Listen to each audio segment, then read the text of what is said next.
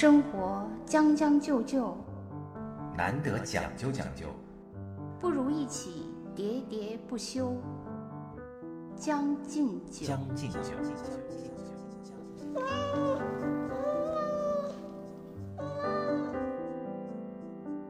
大家好，欢迎收听新一期的《将进酒》，我是江山。我是兔子。今年这个暑假啊，有一部剧，也算网剧吧，大网剧，嗯，也算是刷屏了哈。你看了吗？你知道我要说的是什么吧？我知道，就是因为在你的号召下，我才看。对，《隐秘的世界》。隐秘的角落。哦，隐秘的角落。你这个太差了，做功课做的。不是，是那个电影实在太恐怖了，给我留下的印象难以磨灭。我觉得看完了之后，我觉得不只是这个角落隐秘，全世界都应该都很隐隐秘了。我觉得像你，可能就是属于对那个呃嫉恶如仇，或者是对善恶特别敏感的那些人。嗯。但像我呢，我看完了，我觉得这个剧首先吸引我的，呃，是它的那个色彩、质感，就整个。营造的那个氛围啊，还有演员的表演也啊，对对，还有他的那个展现的人性的这个复杂，就像那个导演他就说嘛，嗯，他说我不是想展现人性的恶，是想展现人性的复杂。我觉得这些是吸引我就在你的安利下我看下去的原因，然后之后可能才会就是看了很多影评分析，包括那个受你嫉恶如仇的感染，然后才那个。呃，就是进入到了对这个小孩的这个人性之恶的这个思考当中，我是这样一个心路历程。但你是开始就被恶 给吓着了，是吧？没错，刚开始看的时候啊，我就也我也是被别的那个朋友安利的嘛，因为有些很多朋友都是这个作者的拥趸，一直跟着他看了一系列的这个书嘛，他们还给我推荐了好多。除了这个，这个书的原名叫《坏孩子》，呃，说实话前半段是非常好看的。当然后半段由于种种原因嘛，你也知道嘛啊，就是就为了为了过那个啥嘛啊，所以就据说好像改了七遍嘛，所以后面就有点改的支离破碎了，包括有点看不太懂了。后面就是有多种可能的解释了，包括配音和口型都对不上了。好多人都说那个最后两集换剧本了，对，换换编剧了。对，但是不论怎么说吧，我觉得这部剧呢，对我来讲呢，它真的有一点颠覆了我的认知。就是之前呢，我还是傻白甜的啊，就是认为。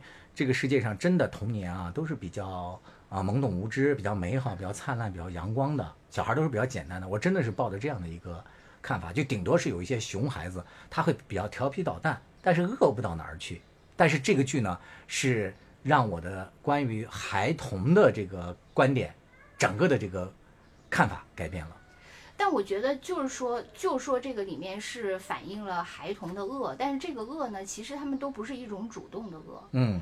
还是由于一些事情诱发的恶，就是出于自保，或者出于对自己以前的一些呃遭到不公平待遇的一些不满，怎样怎样，它都是有原因的恶，不管是有没有来由的恶，不管是有没有原因嘛，这也是这个戏的这个高明之处嘛，就是以爱的名义，最后走上了恶的道路，对不对？你看他们一开始也是想，那个朱朝阳也是想帮他的这个流浪的两个朋友。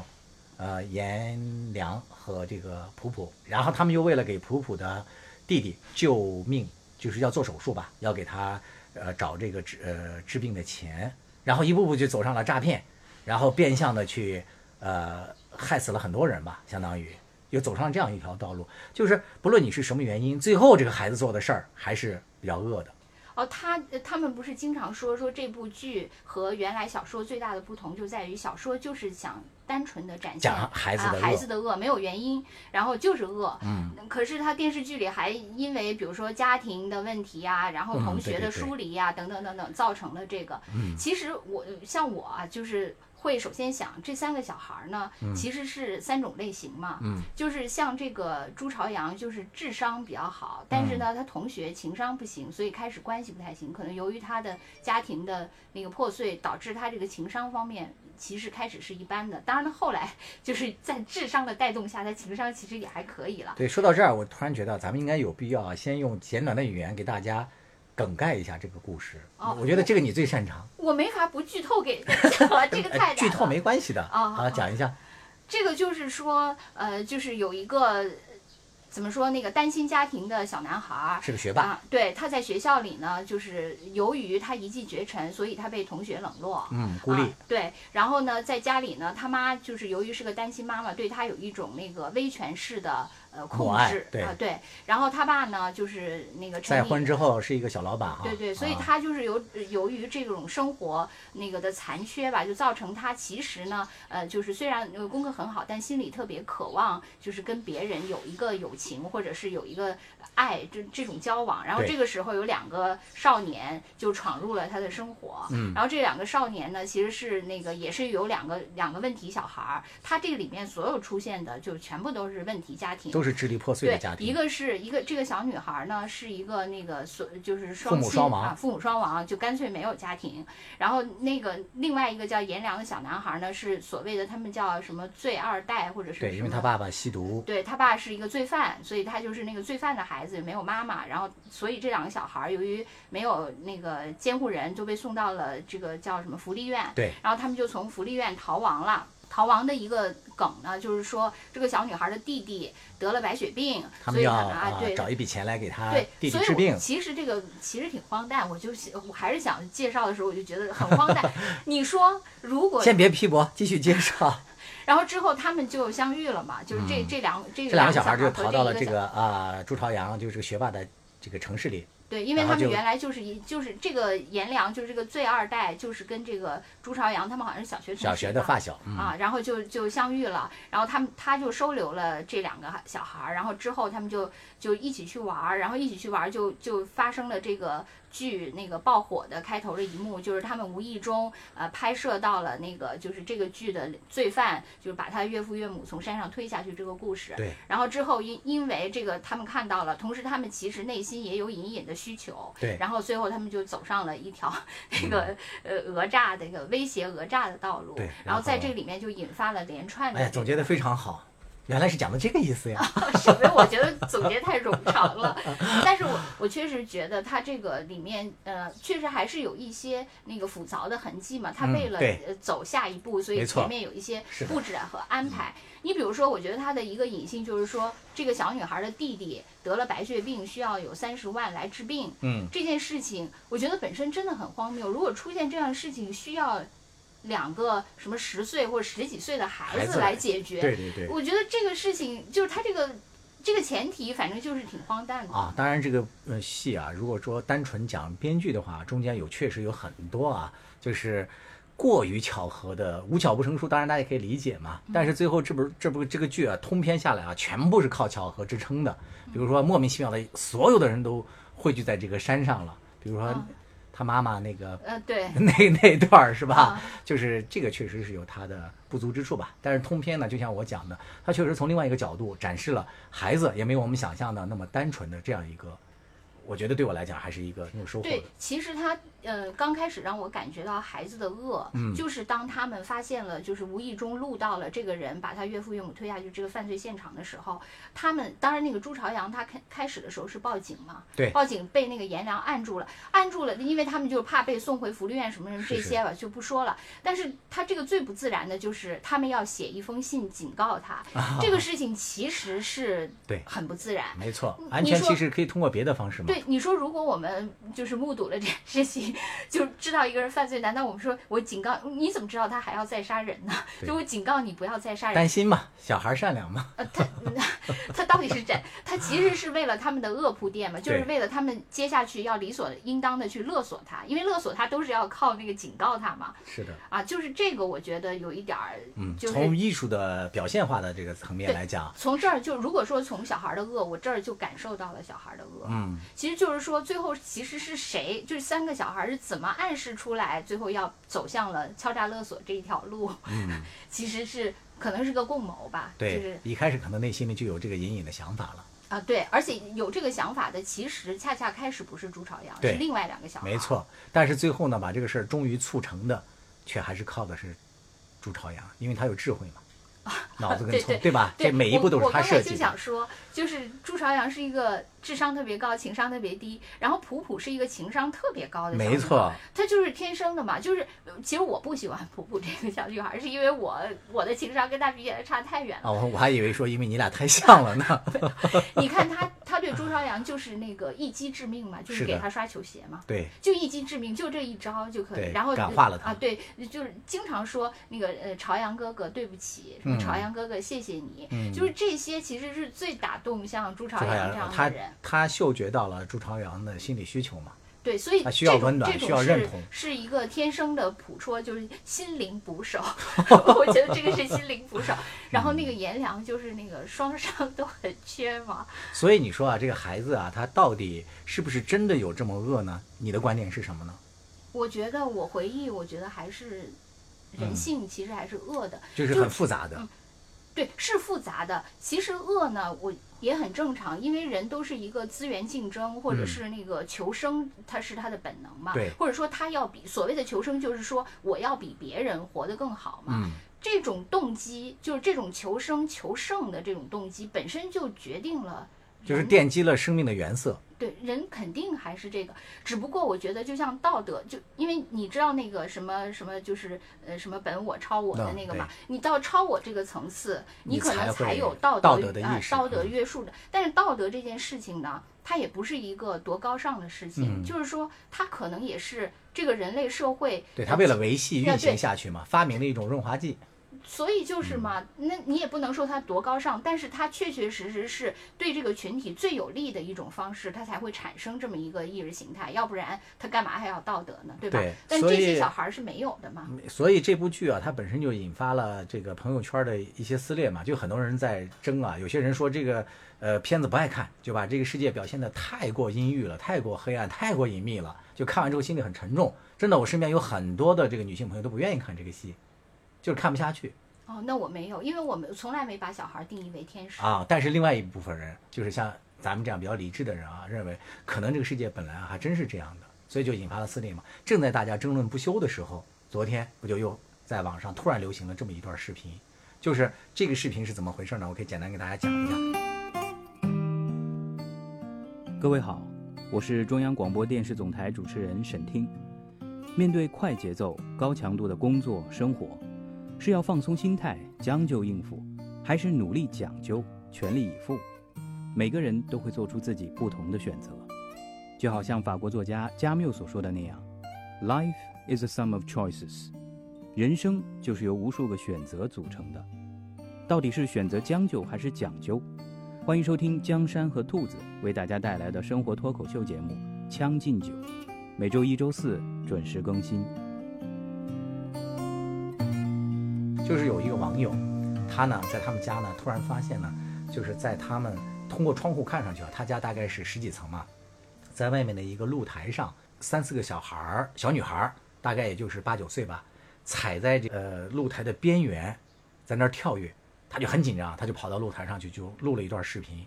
然后通过他这个录视频呢，他就惊讶的发现，其实是有一个年龄稍微大，也就十岁左右的一个小姑娘，在怂恿和撺掇另外两个小孩说：“你跳一下，跳一下。”当他把这几个小孩叫下来，让他们赶紧回家的时候，他说他要把这个视频发给业主群，让大家引起警惕的时候，那个小女孩就粗暴的上来抢他的这个手机，就说明什么？说明这个小女孩完全被看穿了。，对她完全知道她自己在做什么危险的事情，这个事情真的是引起了轩然大波。大家发现，天哪，这个现实当中还真有啊，像这个，呃，恶魔般的儿童的这种事情。我觉得这个小女孩修炼还差一步。嗯，就即使被抓现行，她也应该装出很傻很天真的样 子，哎呀，不应该上去那个啥。你小时候是不是这样的？不我想你是编剧我不行啊，我那个情商也不行啊。啊？这个得情商特别高超的人才可以，我情商不行啊、我智商那会儿也还没发育、啊，我那时就是一个女颜良，你是那个，你是在旁边跳的那两个小孩儿。有可能万幸没跳下去。所以说，在现实当中啊，真的有这么坏的孩子啊。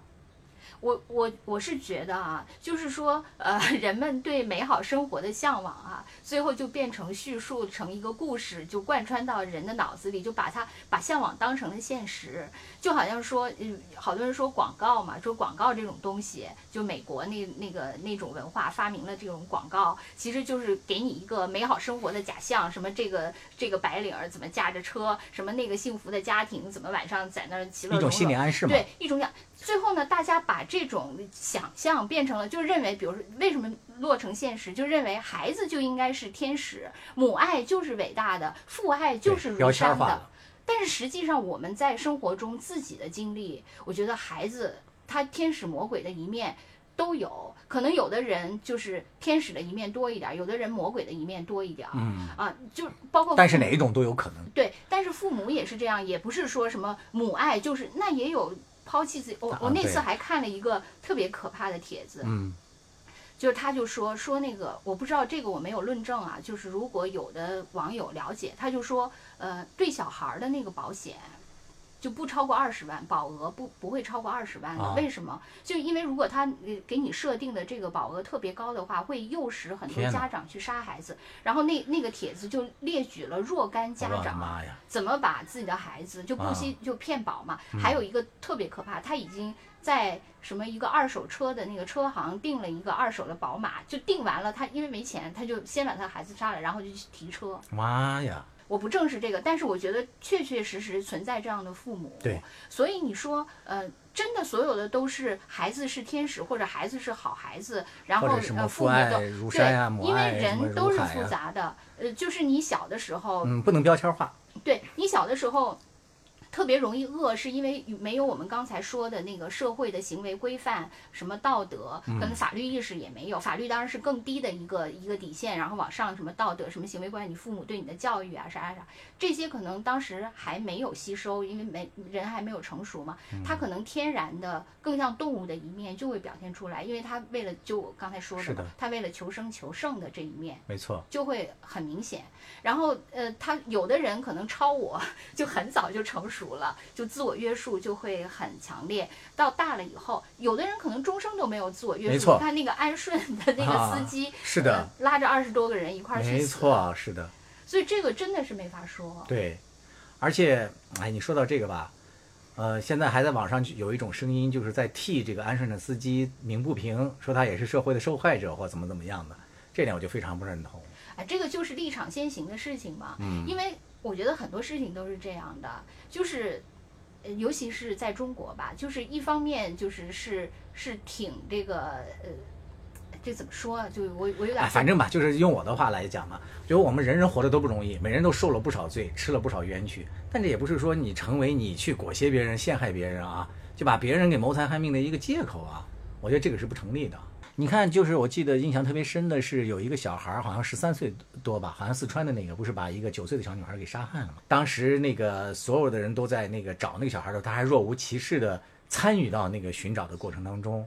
后来当那个警察到他家去调查完了，他还笑嘻嘻的把那个警察调查他的过程在他们班的群里去炫耀。其实凶手就是他自己嘛。他年幼两种解释啊，一种就是他年幼无知，他对残忍这件事情他不懂，嗯。就他不懂什么叫残忍，嗯。有可能是这样。另外有有有一类人，就是那些那个极端犯罪者，什么反他社会人格对对的，他的大脑的结构啊可能确实是，就是说什么当我这个大脑前额的什么什么对对层啊，可能是这样的，就是说，呃，我们即使他成年以后，对。他可能都，你比如说还确实有这样的。还有吃，你知道还有那个吃人的吧？当然知道啊啊，，还有人是愿意被人吃，自己送上门的，妈呀，这种都有嘛，啊。就什么样的人都有嘛。是的，所以这个呢，你你真的就是像现在好多文章写的，你你你个社会体系再怎么健全，你没法照顾到每一个人的这个特殊性，是的。所以这个很多东西真是没法避免的。就我也注意到，你看在我们小区，我经常去遛狗，然后遛狗的时候呢，我就发现有些家长啊，对这个小孩的认同是不一样的。呃，我们小区里有一个来，就是你看，正说到他，他就叫我，就是有一个阿姨是收废品的，她每天骑了个三轮车进我们小区，因为那个阿姨我听说啊，是因为她丈夫过早的去世，她又没有什么收入嘛，所以她就经常骑着三轮车到处收废品来谋生。呃，她心眼儿又比较好，她收养了一只那个小的那个呃柴柴犬，柴犬就很可爱，就每天跟着她，就非常乖，也不跟所有的人发生冲突。然后有一天呢，就那个阿姨去收废品，那只柴犬呢，不知道为什么就蹲在门口在等她。然后我就看到呢，有一个老人带着他的这个孙子，在这儿盯着那个柴犬，在干什么呢？那个小孩就拿那个呲水枪，不停地呲这个柴犬。这个柴犬由于长期跟着这个主人呢，它就已经对人就很友好了。但是这个水枪老呲它，它就怒，它就怒的话呢，它就想去攻击这个小孩儿。然后那个老头儿呢就上去就踹这个。你知道这一幕发生，我当时就很怒，我牵着我们家的狗，我说：“哎，我说是你家孩子先那个招惹他的呀。”他看到有人在那，他说一个狗都不都不拴，然后就跟他讲，我说那个阿姨是来收废品的，我说他们家这个狗长期都是那个跟着人的，从来不伤人。当然呢，不牵狗也确实是不对，但是既然是这个大家都已经认同了这件事情了，是吧？他已经变成了我们小区的一个朋友了，那老头肯定也知道。所以很多事情起因都是复杂的嘛。对，我是想说的就是这个。你看，从他爷爷，因为很多父母现在都比较忙嘛，他们就没有办法去教育这个小孩。那个小男孩我记得特别清楚，就五六岁嘛。哎，其实从这点来说，我特别想问，就是很多小男孩都喜欢恶作剧，嗯包括那个隐秘的角落里面那个小男孩跟张东升一块儿坐电梯，他总拿水枪 去。对，哎，你然网上不是还有人在那个解读嘛，说最后张东升怎么那个惩罚的那个小孩啊？那就是把他的水枪夺过来了呗，就是可能是在冲他。再给他呲湿了。对，其实的关键是他们解读说是因为第二次他杀了人嘛，啊所以他就好像就是整个人已经裂变了嘛。啊但其实我觉得最主要是因为第二次那家长没在嘛。啊，对，其实如果家长没在，第一次我估计他就会对他那样。嗯对，呃，我看到的一个解读更有意思的是，因为那个电梯从四层到六层也就是两三秒的时间嘛，嗯那个小孩为什么就下空了？他们说唯一的一个可能，就按这个时间来说，是张东升张东升揭下了他的假发，没有吧？那么小男孩就对秃头那么敏感吗？他得中年以后才敏感。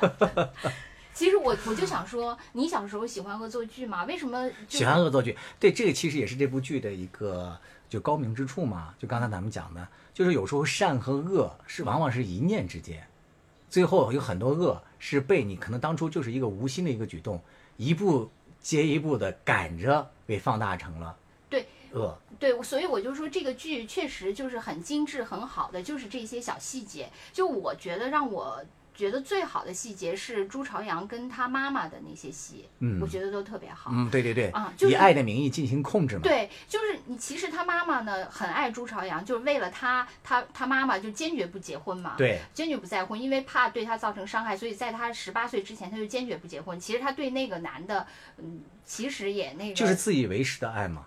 对。但是呢，他做了这种牺牲以后，嗯他其实并你你说就就又说回那个伟大的母爱，其实他并不是不要回报的，没错他的回报就是要对朱朝阳完全的控制，对因为他心里已经觉得我为你牺牲了这么多，你就必须得听我的。啊，对，是的所以这些都是一个其实站在那个朱朝阳的角度来讲，他需要的恰恰不是这样的母爱，对吧？那有几个细节嘛。第一个就是他妈妈不是跟人家那幽会的这个事儿，嗯不是被喊出来了嘛？就他就知道了，然后他回家跟他妈说：“他妈，其实你是可以跟我说的。”嗯，这第一个就是你不需要牺牲这样隐忍，这是第一点嘛。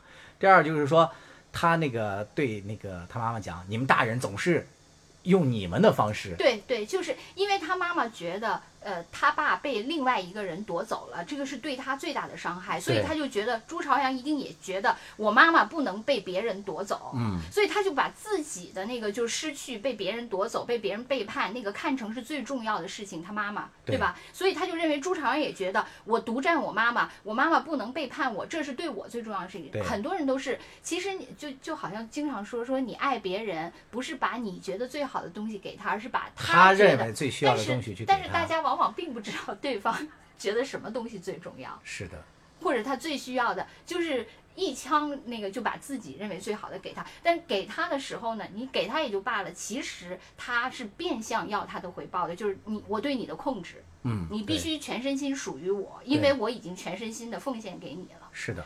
哎，所以你说你看啊，这个话题啊，就是咱们如果要聊聊回到这个教育的问题的话，就是孩子本身也是复杂的，并不是我们所想象的那么简单。那我们做父母的怎么去教出一个好孩子，或者说让他去往向善的方向去发展呢？其实咱们刚才无意中已经谈了两个观点，第一个就是我说的，小孩呢，你不要纵容他恶的行为，你要时刻要陪伴他，要观察他的行为。你比如说像我们这个小区里的那个小孩，就拿水枪呲狗。还有好多小孩就更恶的那鞭炮、炸麻雀呀，什么抽打那个猫啊，还有咱们原来有个同事不是收养了一个猫，那个猫被那些小孩打的舌头都断了嘛。后来咱们那同事养了那只猫一辈子，这都是小孩干的这些事儿啊，对吧？就善和恶，其实他放大了，他一开始可能就是想玩，最后就变成恶了，所以要去引导这些小孩，这是第一个，要多陪伴。第二点就是说咱们呢，呃，做家长的，我觉得还是要从孩子的角度去真正的了解你这个孩子，就刚才咱们说的，孩子他需要的东西是什么。不要把你自己认为一股脑的东西强强加给他，然后这个孩子在成长，在什么可能都已经扭曲了，你都没有发现。其实我恰恰觉得，就是越是家人，嗯可能互相越不喜欢表白。啊，对，就是很多家庭，我觉得包括我跟我自己的父母，我不知道你家是不是这样。其实我们很少就是特别推心置腹的谈心，没错，反而是呃，就是你可能呃跟一个朋友，包括以前呃，我记得很多人说那时候还绿皮火车时代，嗯，就是因为火车很悠长嘛，要坐很久，你往往会跟那个邻座的或者对面的人进行深谈，嗯，就把你很多不愿意谈的一些话题、内心的一些痛苦，都跟一个陌生的人谈，所以为什么就是现在网友特别流行？咱们上学那时候是笔友嘛，你有过笔友吗？就写信给远方的都没有胡闹他在哪儿的一啊，个人我有网友没有笔友啊，啊，对这样的人，咱们那时候哪有网啊？是，所以就是说，越是亲人，可能心灵相距的越遥远，嗯，就是你越不愿意向他敞心扉，因为可能你们之间有很多纠葛，或者有很多呃不情愿、呃不愿意面对的东西，嗯，呃或者不好意思也好，有以前有一些创伤也好，或怎样吧，反正越近反而越不愿意袒露，对，就是身体越近，心灵越远然后你你在那个绿皮火车上却愿意跟一个陌生人，你们双方都倾诉的都不行。当然以前通讯也不行，就倾诉完了，大家就各奔东西，好像人人生在绿皮火车瞬间一个交错，对之后就就像两列列车一样，又又各奔东西，南辕北辙了。是的，那样最安全。我觉得很多人是因为有一个安全的倾诉，就呃隐秘的呃倾诉的角落。嗯，但其实我觉得做家长呢，要是努力能够成为孩子的朋友的话，真的是这个孩子一生的幸事。但是有多少这样的家长？所以我们要呼吁大家要成为这样的家长嘛。你如果没有能力成为这样的，别要孩子了。哎，比如咱俩，对啊，我们没有这个能力，我啊正在修炼这个能力。很多人他成长的时候，他就因为没有跟父母这样，就他的父母就跟他没有这种沟通，是的，是的，所以他其实，我觉得人，我以前觉得人受就原生家庭这个词儿嘛，人受。就是人受这个影响，啊，不哦是人你又想，哦，好的，因为我我临时我临时换频道了，就导致你又那个 意淫了。对我又邪恶。就是我想说，就是人受自己的呃成长的环境影响真的很大。就是随着我自己年龄渐长，我反思，我很少有人因为痛恨自己原来的成长环境而成为相反，很少。大多数人都是复制了自己的成长经历。嗯，就是你自己遭遇的伤害，其实你最后在自己跟下一代或者跟周围的人，你又重复了这种模式，没错而不是你改进了这种模式。真的是。Hallo liebe Freunde, wenn das Leben dir 100 Gründe zum Weinen gibt, zeig, dass du 1000 Gründe zum Lachen hast. 当生活给了你一百个伤心的原因，你就还他一千个微笑的理由。我亲爱的朋友，你好，我是你的德语主播殷帆。有人说德国人是全球最讲究的民族，可是在我看来，不管是讲究还是将就，只有适合自己的才能天长地久。欢迎收听我的老朋友江山和兔子为您带来的生活脱口秀《将进酒》。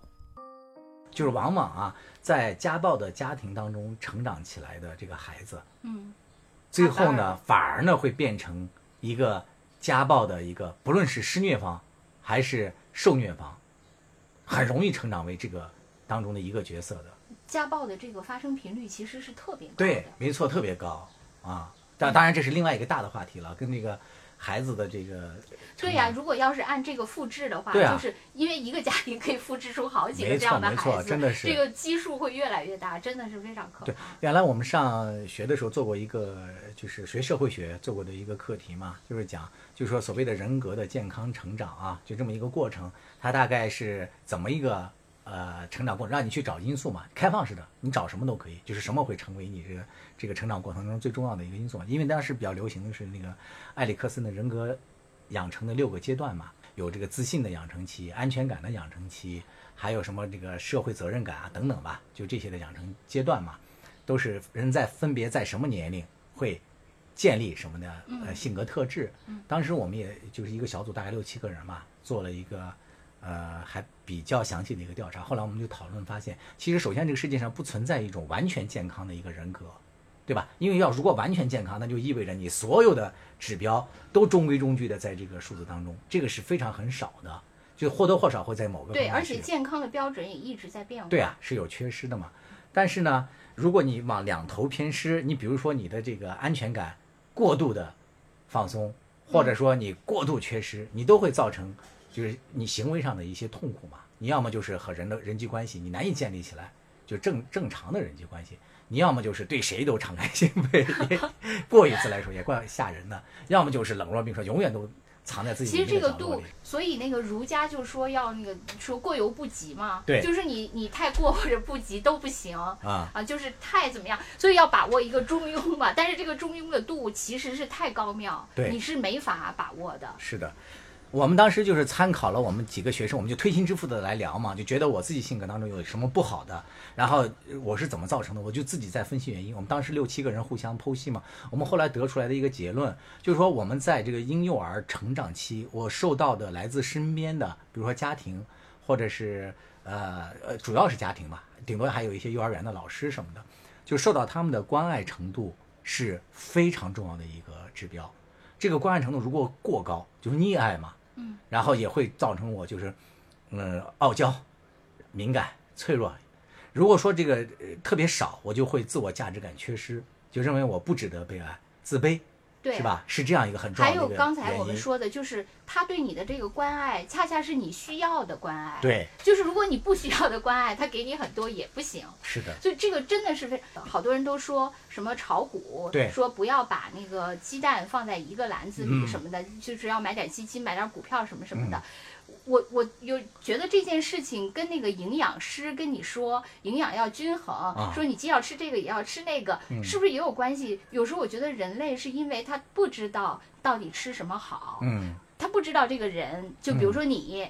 呃，江山，啊。其实你可能是需要的是钾，嗯。要十克，可能那个铁只有零点一克，啊。他不知道啊，他没没法特别精确的锁定你，哦或者说他所以我要所以他就说你都吃点儿，明白，对吧？说嗯。你都吃点儿嘛。其实我觉得这个就是为什么我联想到这儿，就是你即使通过科学的手段，嗯，呃，就是化学实验什么的，你搞一个什么呃什么叫什么大生物的什么血血液的检查，嗯你可能都特别没法特别精准的知道这个人到底需要什么。虽然他有的时候可以算说你胆固醇高啊什么的，但是实际上呢，他也没法太太精准。你想连这种科学的、可重复、可检验的，它都不行。这个人之间的这种不可量化的、不可探测的这个人性的需求到底是什么？我怎么才能知道对方需需要什么？嗯而且能，我还能给他，对，这简直太难了。啊这个营养没这个情感营养没法 均衡，陪伴吧，抱持。所以呢，还不如养条狗，一直陪伴着。所以那个武志红他就老讲嘛，他说最好的对孩子的培养啊，是你要给这个孩子一种抱持的呃感觉，就是他不论他做什么事情或怎么样，他始终觉得有人他是在一个怀抱里嘛，有人在持有，就永远在会给他爱，给他关怀，但是又不是说牢牢的束缚他，又能够让他有自由成长的一个空间，是这么一个理论啊。其实那个也不太行嘛。你说，如果我们走向社会的时候，多少事情都要我们自己面对，嗯对，包括我们现在步入中年以后，好多事情啊就不成人以后谁还抱持你啊？咱们说的这不是孩子的成长阶段吗？好吧，因为我 我觉得如果我养成了那个一直被抱持，我就会 世纪巨婴是吧？对我就会成为叼着一个那个那奶个什么奶终生奶头乐。奶头乐。从隐秘的角落啊，讲回到就是如何我们不培养或者是不造就一个复杂、丑陋或者是可怕的一个孩子，我们觉得还真是要多多陪着这个孩子，多多去爱他，多多去关心他。对，最好了解他的心理需求。我觉得嗯大家多沟通，就建立一个真的能彼此坦诚自己。我一直在节目里都是倾诉我各种的隐秘的心思来来来来。来吧，来快！这本身就是我刚刚说的，就是比如说我跟我父母，其实好多东西都没法沟通。对我我跟他们都没说。你想沟通啥？快说快说！其实人呢，真的是一个模仿的动物。就是比如说咱们父母当年就是养咱们的时候，其实嗯确实是。呃，很放任，你不能说是跟养鸡养鸭 一样吧？是差不多。那个包括就比如说，我记得我小的时候，比如说我打碎了一个碗，嗯我爸就会特别严厉的批评我。啊，其实那有什么呢？我觉得他可能就是他的教育孩子的方式，并不是他一个自发的冲动的，而是他对他周围的人的一种模仿。模仿觉得其他人那个孩子如果出错，大家嗯那个就要严厉的批评对呀、他。要不然他下次还会啊。对他他其实是，嗯因为他没有学过什么心理学，那个时候就是大家都是简单的对周围人群的一种模仿。哎，就是那个《请回答一九八八》里那个说的那句话嘛。他爸爸说说，哎呀，女儿呀，说你得原谅我，因为我也是第一次当爸爸呀。对我爸也跟我说过，真的吗？你爸跟你说过这个话？我爸说，我他没说过这句话，他说的是，他说，呃，他说我就是就你一个女儿，我也没有什么机会学一个怎么做一个好爸爸。哦我的心一下又变柔软了，真的。我爸确实跟我说过这个话，但是这个特别听不得这些话。但是这个是他心情好的时候，心情不好这些就忘了。这才现实啊，因为不可能永远像电视剧一样那么温情。嗯对，我觉得呃，生活就是充满了这个反复回旋，嗯，而且是各种不好的反复的回旋。也有好的，好的和不好的交织吧。对对对，但是呢，总是那个不好的又把原来好的又给呃嗯。那个 delete 掉了，就重写了什么。但是人就是这么奇怪嘛。当你有一天失去的时候，你再回忆的时候，你脑子里记得大部分都是好的。Trust me，相信我，因为我爸已经离开很多年了嘛。我现在回忆起来，虽然也有一些不好的东西，但是记得大部分的是好的东西，因为那些不好的东西时刻有人在给你，这个社会、这些邻居、你周围的人，但是那些好的东西没有多少人给你。嗯，嗯对，其实他或者说那个也不一定要分好和坏吧，就生活就是这样。生活有点上头，日子无处包浆，一再将就的活着，总有讲究的念想。将进酒，不打烊。